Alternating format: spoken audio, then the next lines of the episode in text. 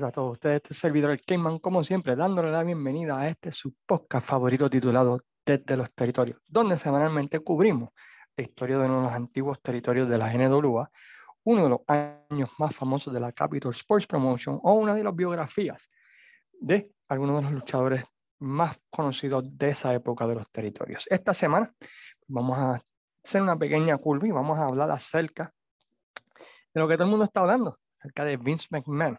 Vamos a hablar sobre The Rise and Fall of Vince McMahon. Vamos a hablar un poquito sobre su carrera, una historia general, ya que es imposible poder cubrir la historia ¿verdad? de Vince McMahon en 30 o 40 minutos. Pero vamos a hacer el intento ¿verdad? De, de hablar acerca de algunas de las cosas que marcaron la carrera de esta interesante figura del mundo de la lucha libre y como saben, pues eh, la noticia yo creo que más grande en los últimos 30 o 40 años en el mundo de la lucha libre, pues su retiro del mundo de la lucha libre luego de 40, bueno, retiro como figura pública de la World Wrestling, World Wrestling Entertainment, ya que todavía pues, sigue siendo el dueño de la compañía, ya que controla el 80% de las acciones, así que todavía tiene, ¿verdad? Pues es el dueño, pero como figura pública de la compañía, pues básicamente pues anunció su retiro el pasado viernes. Así que vamos a hablar un poquito sobre eso, vamos a hablar sobre cómo fue que llegó allí. Luego ocurrieron algunos de estos 40 años que estuvo, ¿verdad? Como la figura principal de la World Wrestling Entertainment, ya que apenas cumplía 40 años, ¿verdad? De, de estar en el poder, por decirlo así, Vince McMahon. Pero antes de comenzar, como siempre, queremos darle las gracias a todas las páginas que le dan apoyan y le dan share a este podcast, comenzando con nuestra página favorita de Robbie Joe Medina, Pride of Wrestling, quienes recientemente tuvieron una cartelera. Vayan a su página para que sepan cuándo es su próxima cartelera. Suscríbanse a su canal de YouTube para que vean algunas de las luchas de la promoción y apoyen a Pride of Wrestling, que realmente pues es corrida por una de las mejores personas que yo he conocido en el mundo de la lucha libre. También la página Fanáticos de la Lucha Libre o School, Museo e Historia de la Lucha Libre, la página, la página Wrestling Dome y Pico Reviews, Arroz con Habichuela, Impacto Estelar, todas esas páginas, ¿verdad? Pues que siempre le han dado apoyo y han mencionado a este podcast desde los territorios y sobre todo, ¿verdad? A cada uno de todos ustedes por el apoyo y por sacar de su ocupado tiempo para escuchar escuchar este humilde podcast que tratamos de hacer semanalmente. Pues vamos a hablar un poquito sobre The Rise and Fall of Vince McMahon. Para aquellos que no sepan, pues Vince McMahon comienza su carrera en el mundo de la lucha libre en el año 1969, debutando para la compañía de su padre, para el programa All Star Wrestling, ahí en 1969 como un ring announcer. Eh, básicamente lo que hacía Howard Finkel. En el 71, su papá este, le da, por decirlo así, el territorio de Maine, no el territorio, sino que la ciudad de, el estado de Maine, para que Vince McMahon Jr. sea el promotor local de las carteleras o house shows de la World Wide Wrestling Federation durante ese tiempo. Y ahí es donde comienza Vince a probar, por decirlo así, mojar los pies, por decirlo así, como promotor. Una de las razones que hacía esto es porque Vince McMahon quería ser luchador y su papá, pues, telcamente le dijo pues que no, no podía ser luchador de la empresa debido al apellido McMahon, que él era promotor. Vince McMahon pues quería correr, ¿verdad? También ser promotor de la World Wide Wrestling Federation y Vince McMahon padre, pues un intento, ¿verdad? Pues para acallarlo y ya para que no deje de fastidiar, pues le dio el territorio de Maine o el estado de Maine para que fuera o fungiera como el promotor local de los house shows de la WWF en ese territorio. Y estuvo allí, ¿verdad? Haciendo eso básicamente hasta 1980.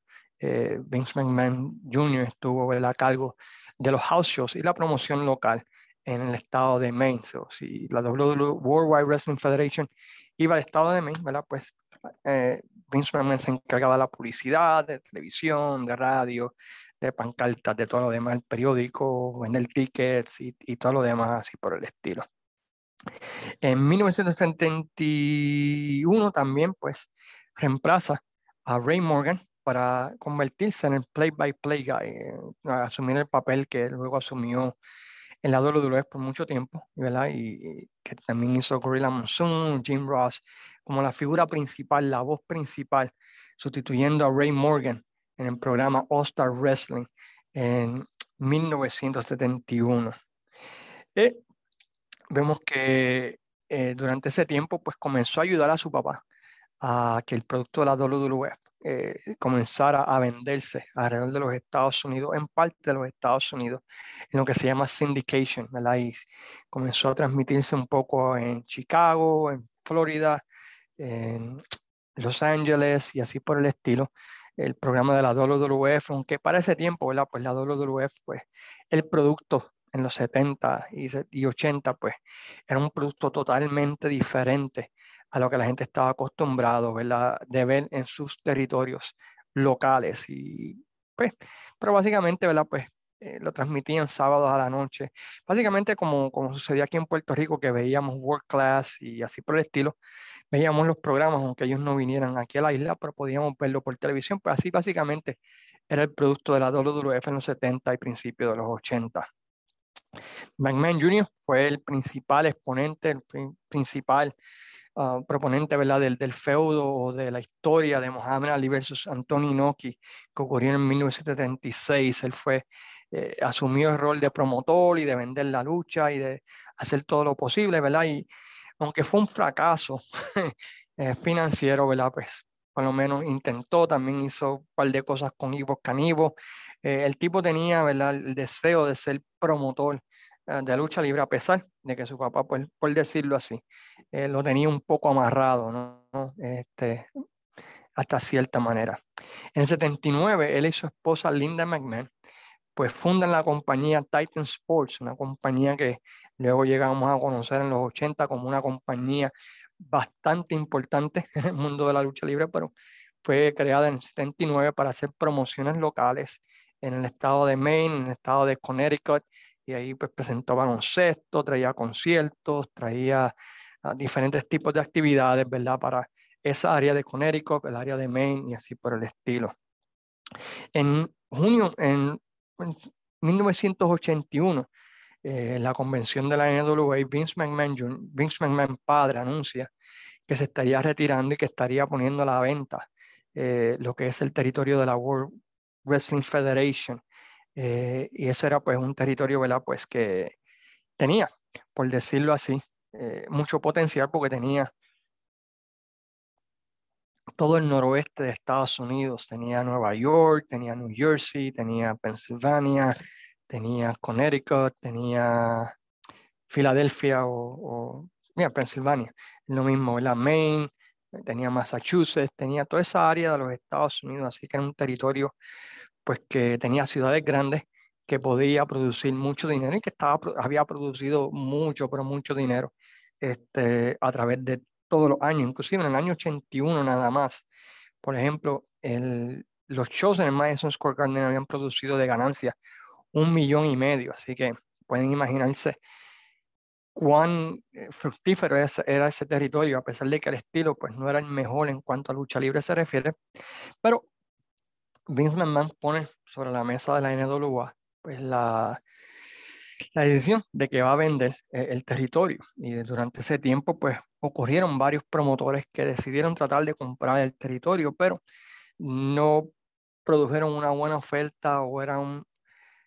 Recuerden, había, además de Vince McMahon padre, habían otros inversionistas. Estaba Gorilla Monzón, estaba Arnold Scotland, estaba Phil Sacco, estaba Saboldi, que estaban, eran inversionistas de la WWE durante ese tiempo. Así que los proponentes a comprar el territorio, pues parece que no, no eran del agrado de los inversionistas o de Vince McMahon padre y pues no resultaron en nada.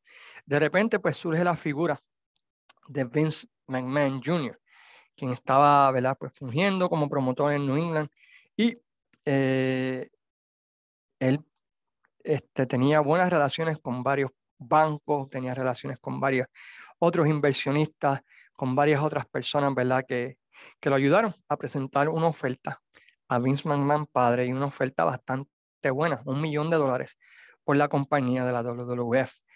Pero Vince McMahon padre, ¿verdad? Pues no estaba seguro que su papá, que su hijo podía mantener los pagos. Y la figura de Gorilla Monsoon en este tiempo mostró ser una figura eh, bastante importante, ya que Monsoon tenía el 18% de los shares de la compañía en ese tiempo.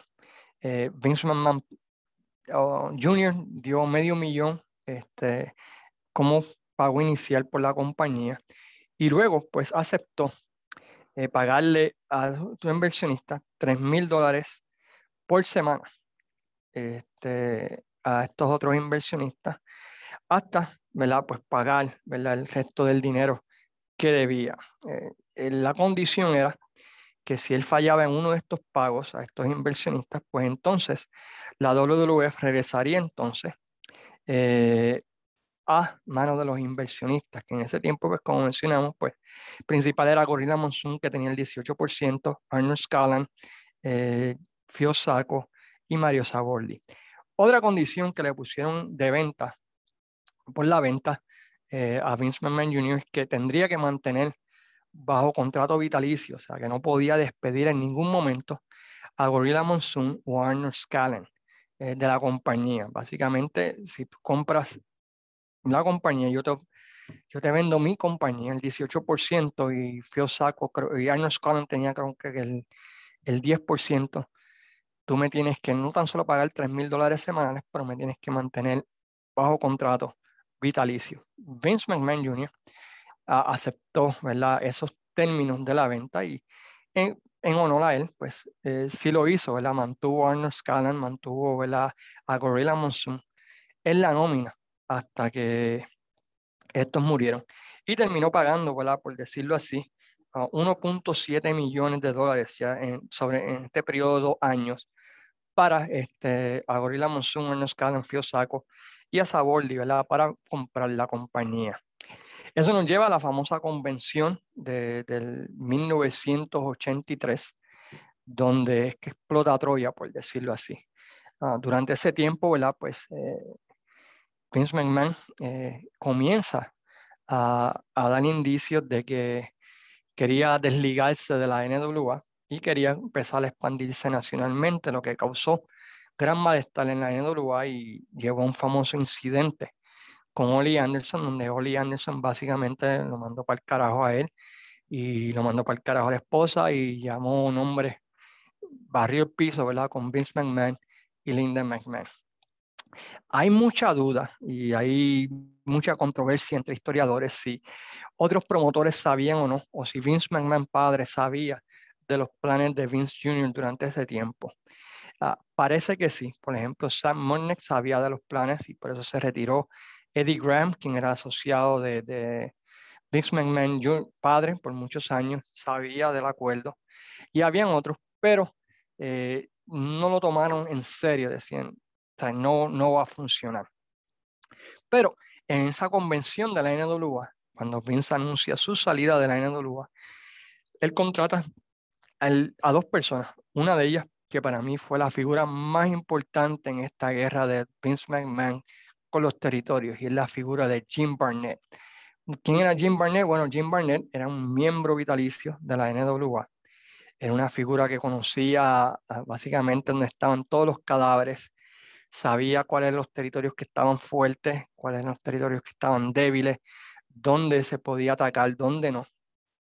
También estaba a cargo de, sacar las fechas para el campeonato mundial de la NWA. Así que estaba al tanto, tenía, estaba al tanto del pulso de lo que estaba ocurriendo en la NWA durante ese tiempo y sabía, ¿verdad? Pues como dije, dónde estaban los cadáveres. Esa, esa adquisición de Vince McMahon Jr., de Jim Barnett, produjo muchos frutos, como vamos a estar hablando en los próximos minutos. Otra contratación que en papel eh, no parecería tan importante, pero que luego resultó ser, fue la contratación de George South como Booker de la WWF durante ese tiempo. Bueno, ¿quién era George South? Bueno, George South había sido un luchador y luego había sido el Booker principal del territorio de Jim Crockett Promotion desde los años 75 al año 1982.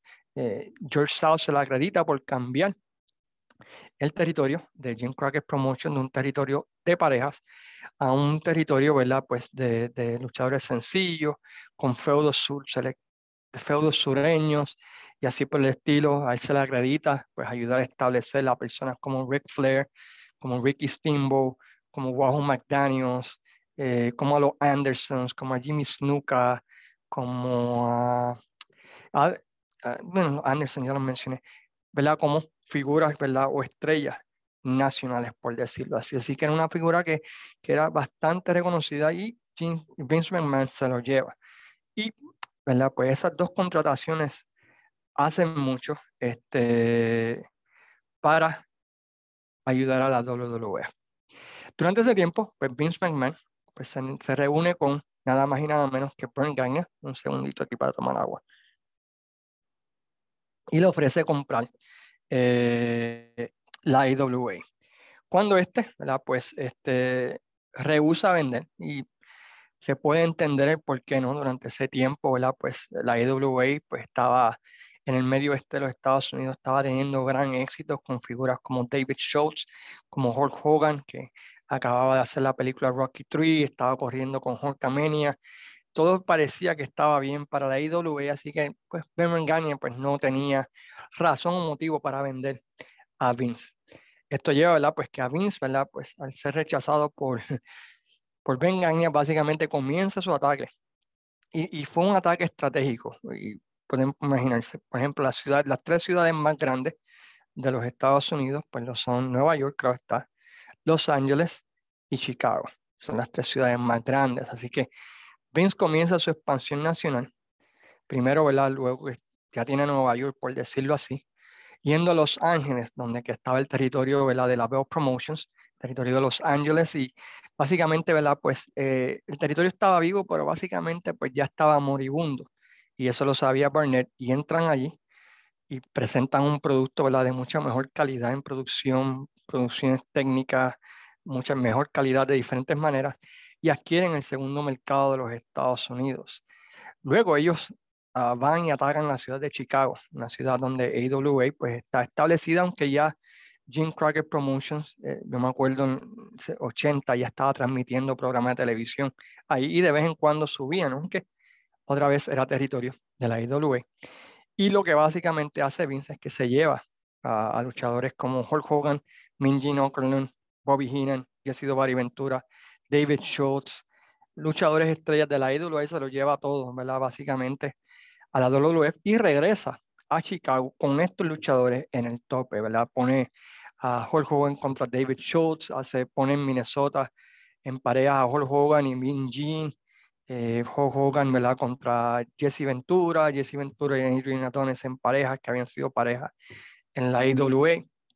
Y básicamente, ¿verdad? Pues eh, corre un show de la IWA en el área de Chicago y la IWA pues mm, presentando, ¿verdad? Pues vuelven con Bernd Gagne en el tope o con Greg Gagne en el tope y se quedan dominando, ¿verdad? entonces la WWE se queda dominando la ciudad de Chicago. Así que con esas tres, las tres ciudades grandes eh, de, de los Estados Unidos, que eran Los Ángeles, Nueva York y Chicago, es que Vince McMahon Jr. comienza su expansión.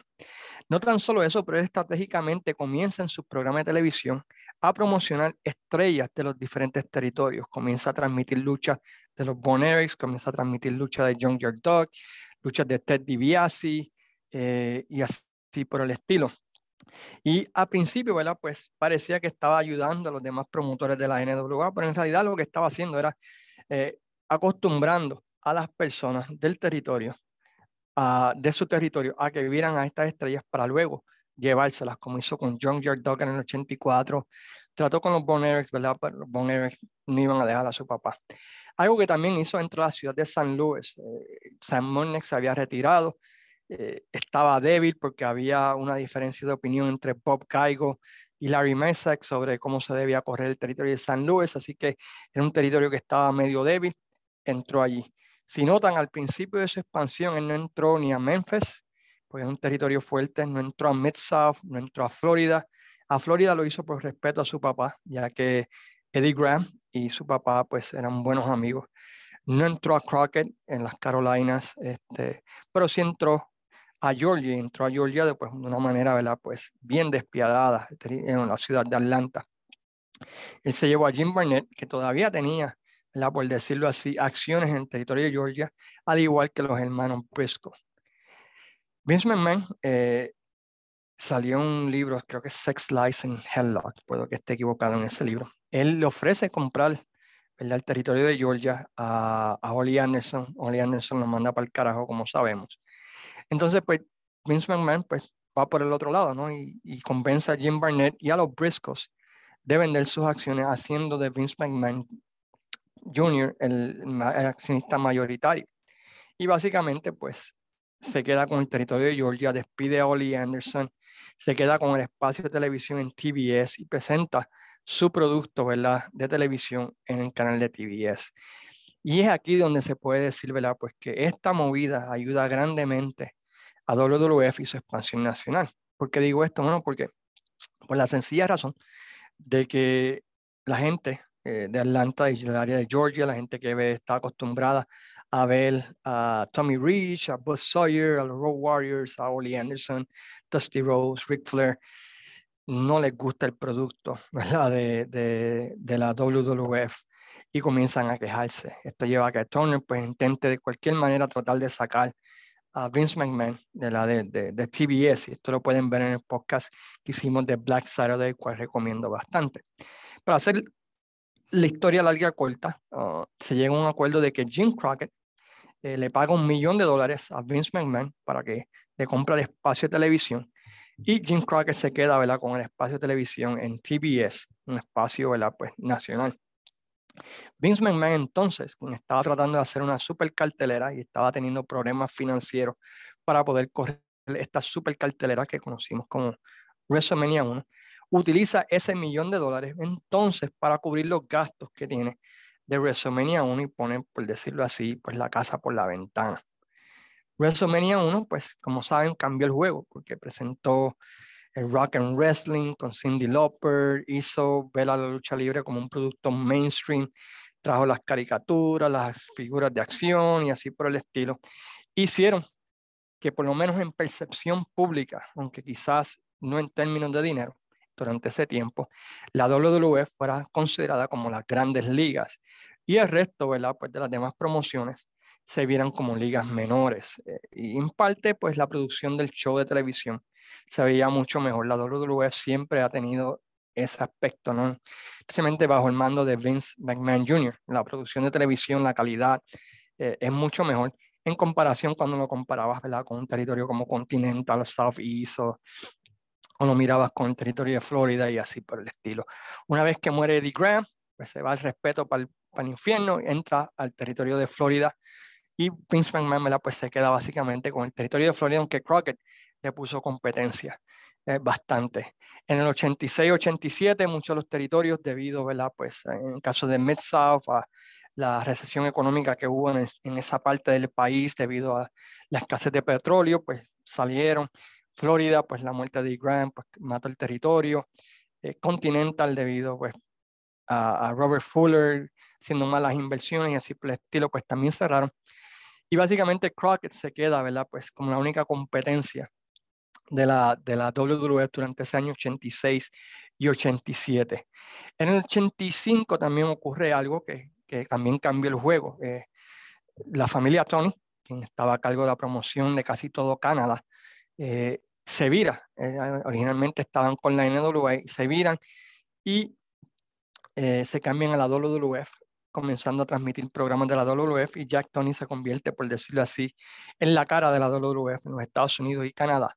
Eh, WWF entonces adquiere, por decirlo así, eh, todo ese mercado de, lo que es el, este de Canadá, Toronto, el estado de Ontario, Hamilton, todas esas ciudades que anteriormente habían sido ciudades de la NWA. El área de Michigan, pues el, el Chic había cerrado y la WWF entra y presentan un estilo totalmente diferente, más familiar al que estaba acostumbrado, ¿verdad? Pues la gente de Detroit de ver a los chicos con sangre y, y, todas las demás cosas. Eh, ahora tenían, ¿verdad? Pues un producto que era más este, familiar y podían llevar a sus hijos y así por el estilo. Y de esa manera, ¿verdad? Pues se quedan con el territorio de Michigan, por decirlo así.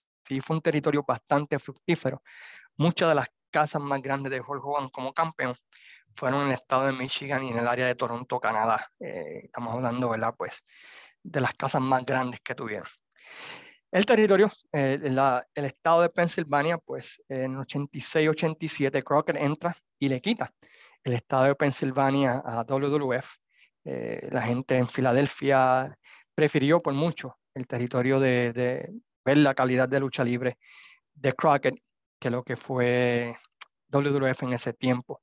Y al igual que sucedió en Chicago, cuando King Crockett entra full, full de lleno en el 85, bajo la cartelera Super Clash 85, pues se quedan con la ciudad.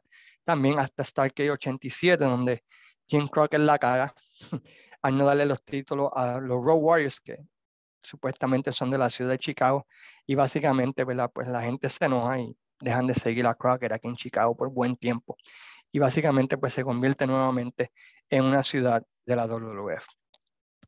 En el 88, pues como saben, Crockett, ¿verdad? por malas inversiones, eh, diferentes cosas, pues decide vender WCW, I mean, NWA, el territorio, lo que quedaba de la NWA, a, Ted Turner, y básicamente pues mueren los territorios y Vince McMahon por los próximos años, aunque existía la WCW, pero la WCW tenía durante ese tiempo diferentes problemas corporativos, diferentes problemas de presentación y así por el estilo.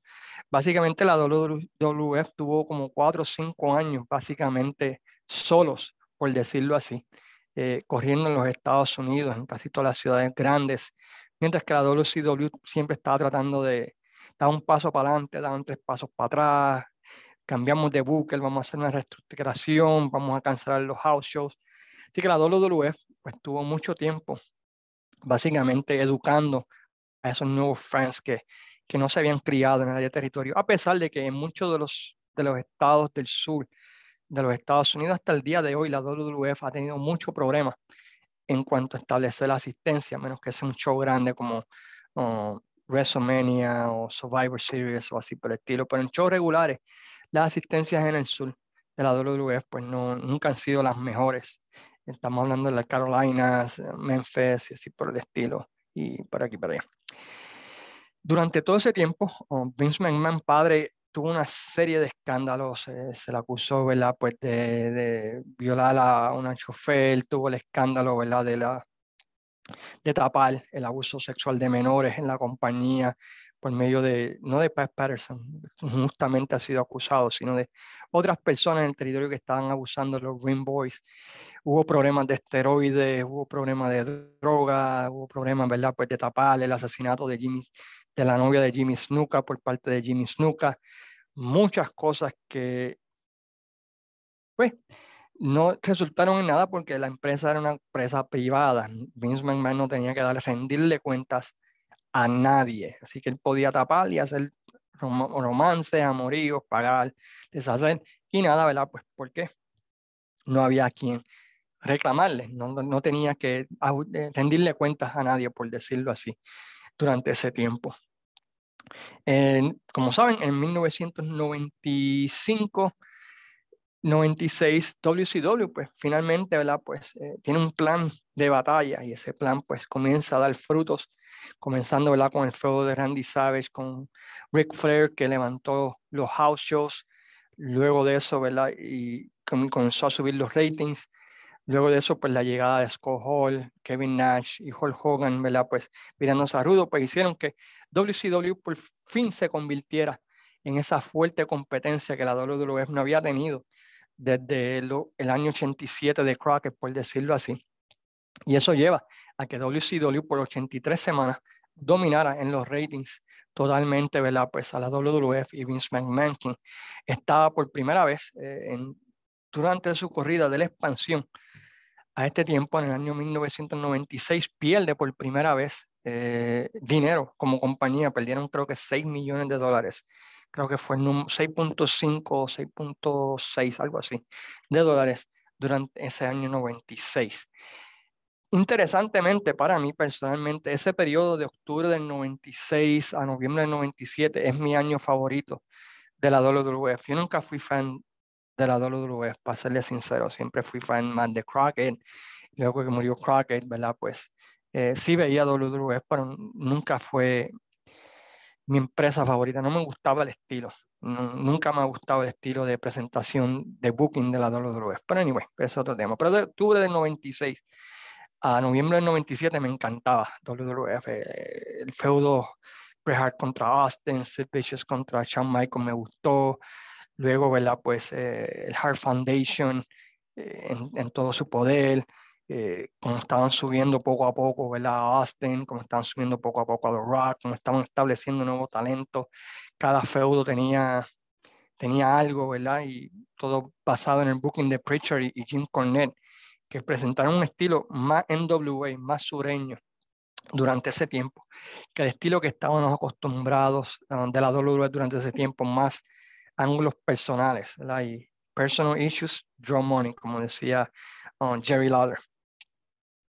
Eh, finalmente, ¿verdad? Pues como sabemos, a finales del a principios del 98, debido a la popularidad ¿verdad? de Stone Cold y The Rock, fueron figuras que once in a lifetime, pero ellos tuvieron dos durante el mismo tiempo, cargaron la compañía y la WWF obtiene nuevamente el primer lugar. WCW no supo cómo terminar el ángulo de la NWA el, el NWO, el final de la lucha de Sting contra Hulk Hogan fastidió mucho, luego el Finger Poke of Doom de Kevin Nash y Hogan, acabó de sellarle eso.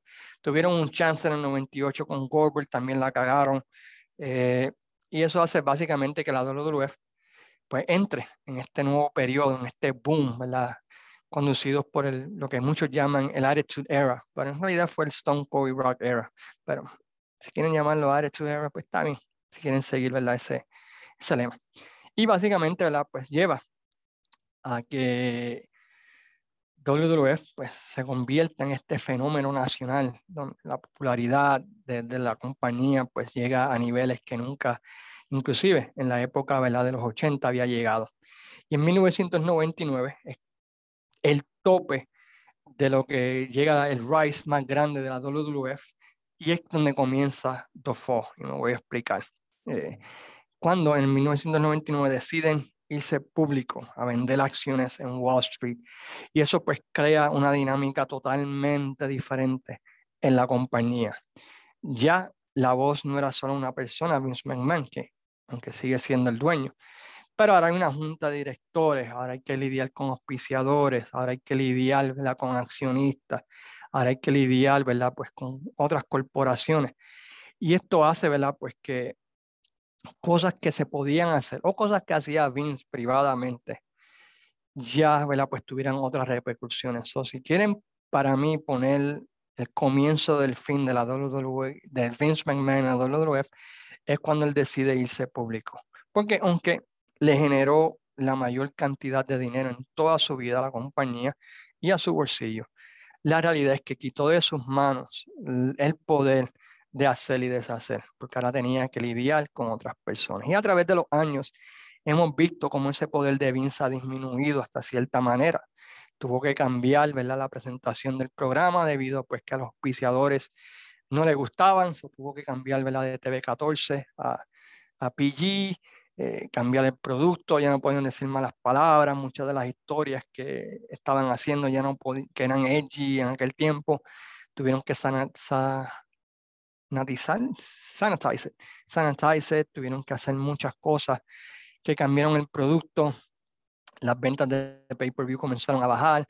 En el 2004, pues él toma la decisión, ¿verdad?, de crear su propio network, que ha sido una movida sumamente inteligente, aunque al principio, ¿verdad?, pues no hacía sentido, porque metió todos los pay-per-view ahí, incluyendo WrestleMania, lo que mató el, el, el, el sistema de pay-per-view pero a la larga, ¿verdad? Pues le produjo mayor cantidad de dinero y básicamente la WWE se convirtió en una compañía de producir contenido y producir una experiencia, por decirlo así, en vez de correr como una empresa de lucha libre como había estado haciendo hasta hace tiempo. Yo ahí cuando comienzo a llamar los Disney on Ice, ¿verdad? O los Harlem Trotters o los Monster Trucks, esas eh, actividades de entretenimiento que visitan tu pueblo una vez al año y te produce ese final feliz y esa experiencia única de tu ir con tus hijos al show, pero donde básicamente ¿verdad? Pues no ocurre nada. Y la percepción de la WWE cambia también, ya no están preocupados por las asistencias, ya no están preocupados por la venta de pay-per-view, sino más bien están preocupados por producir contenido y vender ese contenido a diferentes cadenas de televisión para ellos poder hacer dinero. Y cambió el booking totalmente. Ya no es tan importante crear una superestrella que levante las casas. Cambió todo, ¿verdad? Y todo esto debido, ¿verdad? Pues a ellos irse público y tener que cambiar la manera de presentar su producto. Por lo menos, esa es mi opinión personal. Como saben, eh, la WWE no tuvo competencia, bueno, Impact, pero Impact realmente pues nunca llegó a ser importancia. Y por 20 años básicamente la WWE tuvo la oportunidad de educar a los fans a que aceptaran su estilo de lucha libre como el único estilo de lucha libre aceptado. Y esto presentó muchos problemas debido a que pues la gente se acostumbró a ver el estilo WWE, un estilo medio aburrido, un estilo donde mm, para mí personalmente, eh, pero fue el único estilo que por 20 años todo el mundo, pues si quería ver lucha libre, pues tenía que ver, a menos que fuera la indies o, o viera lucha y, este, y este estilo, pues alejó a la gran mayoría de los fans, a los fans de WCW que no brincaron, a los fans de la vieja escuela, de los territorios, no brincaron mucho a la WWF y así por el estilo, y eso pues alejó completamente, ¿verdad? Lo que es este, a muchos fans hasta el día de hoy. Y hasta que llegó la AEW y vemos que ha habido una poquita de competencia, aunque la AEW ha sido un poquito decepcionante en cuanto a expandir y, presentar un producto que realmente sea bien diferente a la WWF, eh, a WWE, perdón. Pero anyway, como saben, en, en marzo del, del de este año, eh, se envía un email, un correo electrónico a la junta de directores donde una asociada de una ex empleada, la mejor amiga de una ex empleada, una paralegal, compañía acusa a Vince McMahon de haber tenido una relación extramarital con su amiga paralegal y luego pues eh, haber firmado un non-disclosure agreement, un NDA, eh, para que esta no hablara del asunto. Luego de que este pues le aumentar el salario, Vince McMahon eh, Jr., le aumentar el salario de la de 100 mil a 200 mil personas, a 200 mil dólares, 200 mil personas, 200 mil dólares, y luego, ¿verdad? Pues de que se la pasara a John Larry para que eh, la usara, ¿verdad? También, y luego pues fuera despedida y, hubo un non-disclosure agreement ahí. Eso llevó a que la junta de directores pues comenzara a investigar, ¿verdad? A, a Vince McMahon para ver si dinero de la compañía se había utilizado para hacer estos pagos o si había salido de dinero de eh, Vince McMahon en sí. Luego de esto, el Wall Street Journal pues anuncia ¿verdad? que muchas más luchadoras, muchas más personas habían firmado un non-disclosure agreement durante este tiempo, sumando un total de 12, 12 millones. La semana pasada, ese, la misma junta directora de la WWE ha confirmado que esa cantidad de dinero es mucho más, que es 14.6 millones que se pagaron en non-disclosure agreement. Dos de ellos en un non-disclosure agreement donde no es un pago, un full pago, sino que es un pago parcial a través de varios años. Así que por los próximos años se estaría pagando a estas personas, ¿verdad? En ese non-disclosure agreement, eh, por haber tenido relaciones sexuales, ¿verdad? Tanto con Vince McMahon como John Larraín y se rumora la pues que Kevin Dunn también eh, va a quedar en la redada. Debido a toda esta situación, a que la SEC, eh, Stock Exchange Commission, está envuelta debido pues que ha sido confirmado, ¿verdad? Pues que Vince McMahon pues no reportó al SEC, ¿verdad? Pues esos pagos, pues la SEC pues ha comenzado una investigación, ¿no? Para determinar cuán grave y cuán esto ha afectado a los accionistas, si se ha cometido cierto tipo de fraude y Manuel Betanza en la página Wrestling Done explicó claramente, ¿verdad? Pues estos detalles, así que animo a que vayan y visiten ese artículo. Y esto llevó a que finalmente, pues Vince McMahon, luego de haber salido en televisión diciendo, you know, I'm going to be here for now, then and forever, diciendo, ¿verdad? Pues que el negocio iban a continuar hacia adelante, pues que él mismo, ¿verdad? Pues tomara la decisión, o le dijeran, o te retiras o te retiramos, tomara la decisión de retirarse como la figura pública de la WWF, aunque sigue siendo el dueño mayoritario de la World Wrestling Entertainment. Y con eso termina 40 años de promoción o como líder o la cara de la WWF, WWE de Vince McMahon. ¿Cuál fue el legado de, de Vince McMahon, en mi opinión? Bueno, pues mejorar el producto en cuanto a producción, en cuanto a presentación en televisión, en cuanto a llevarlo más mainstream, a donde figuras como Macho Man, Hulk Hogan, eh, tuviesen la oportunidad de expandirse, Stone Cold, Rock, en películas y así por el estilo. Eh, son ese aspecto, yo creo que Vince McMahon pues se tiene que dar crédito, eh, supo cambiar con el tiempo, eh, alejarse de la sangre, alejarse, uh, el network creo que fue tremenda idea, aunque al principio no estaba de acuerdo, creo que fue tremenda idea que le produjo grandes ganancias.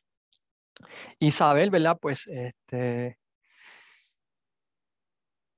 saber presentar a WWF como, al por lo menos públicamente, como la mejor empresa del mundo, que quizás no lo, nunca lo fue o nunca lo era, pero pudo convencer eh, a, muchas personas de que así lo fue. ¿Qué odio de Vince McMahon? Odio que destruyó el sistema de territorio. Odio que destruyó un sistema que, que funciona, que creo que hace falta. ¿no? ¿Por qué digo que hace falta? Bueno, porque el sistema de territorios era bueno. Por ejemplo, tenías un luchador joven. En vez de tenerlo en un baúl o tenerlo, exponerlo demasiado temprano a feudos grandes, a, a que fracasen en televisión, tú podías enviarlo a otro territorio, podías enviarlo, por ejemplo, como sucedió con, con, con TNT, por ejemplo, con Sabio Vega. Él iba a debutar en Capitol para que adquiriera experiencia, lo enviaron al territorio de Mid-South. Ahí él tuvo la oportunidad de trabajar con Bill Watts, tuvo la oportunidad de aprender cómo se hacen promos, cómo luchar en un sistema de house shows donde luchabas todos los días, que tenías que hacer y adquirir más experiencia, tenías que cargar un feudo, para que cuando luego regresara a la Capitol estuviese listo para poder estar en la posición que estuvo desde el principio, que fue un feudo de inmediato con Carlos Colón. A veces sucedía que había luchadores que iban a un territorio por X o Y razón, no funcionaba, los enviabas a, se iba a otro territorio y allí funcionaba. Eh, te daba también, el sistema de territorios te daba la oportunidad de ver diferentes estilos de lucha. Tú podías ver cómo hacían las cosas world class, quizás eran diferentes a cómo lo hacía la Capitol aquí en los 80, podías ver cómo lo hacía ICW de Saboldi, cómo lo hacía la WWF, y los luchadores podían luchar diferentes estilos, para cuando llegaran a las grandes ligas eh, estuviesen listos. Hoy en día no hay eso, y tú ves, por eso que tú ves la calidad de, de promo en el piso, porque no han tenido que trabajar en televisión nacional, no han tenido que saber vender un ángulo, un feudo, luchan una vez por semana. La calidad de las luchas, eh, aunque la habilidad luchística es mucho mejor, la calidad no es igual de buena que en tiempos pasados. Y es porque no tienen la experiencia, no tienen esos años de, de ring rust, por decirlo así. Y eso hace que el producto, ¿verdad? Pues decaiga. Y otra vez, sistema de territorio en un sistema, ¿verdad? Que aunque tenía sus, sus problemas, en su gran parte, pues ayudaba a que más luchadores trabajaran, eh, más luchadores tuviesen la oportunidad de crecer como luchadores para cuando llegaran a la WWF o llegaran a la Jim Crockett Promotion, ya estuviesen listos para cargar su parte en promos y estilo. Y también porque ayuda a personas a abrir su mente a otros estilos de lucha en vez de simplemente el estilo WWE o el estilo WWF. ¿sabes? Mucha gente, su visión de lo que es lucha libre es eh, WWE Star. Y ese estilo, pues, nunca ha sido el mejor. En los 80 no era el mejor, en los 70 no era el mejor, en los 90 no era el mejor. Vamos a ser honestos. Cambié un poco con Bret Hart, con Shawn Michaels, un poquito con, los, con los SmackDown 6 y con Benoit, con Guerrero. Pero en general, en su gran parte, el estilo de WWF, WWE no era nunca el mejor estilo, era odiado por todo el mundo. Pero debido a Vince, pues pudieron este, consolidarse y quedarse ¿verdad? como el único gaming town hasta que llegó la AEW. Hoy en día pues está la NWA, está New Japan y hay diferentes compañías, pero otra vez luchando una vez por semana o una vez por mes, pues como que no, no funciona para mí la cosa, la como en los tiempos pasados. Bueno, pues esa fue nuestra mirada a lo que es The Rise and Fall de Vince McMahon. ¿Cuál es su opinión de Vince? Me gustaría escucharla, me gustaría ¿verdad? Pues poder eh, ver qué piensan de este podcast. La semana que viene regresamos con un podcast igual de intenso, igual de bueno que este, quizás mucho, mucho mejor que este. Pero mientras tanto, los invitamos a que visiten desde los territorios, visiten Wrestling Dome y visiten nuestras páginas hermanas y denle su apoyo, ya que están haciendo excelente trabajo. Hasta la semana que viene se despide, como siempre, su gran amigo el Cayman, diciéndole a todos ustedes, sayonara, amigos.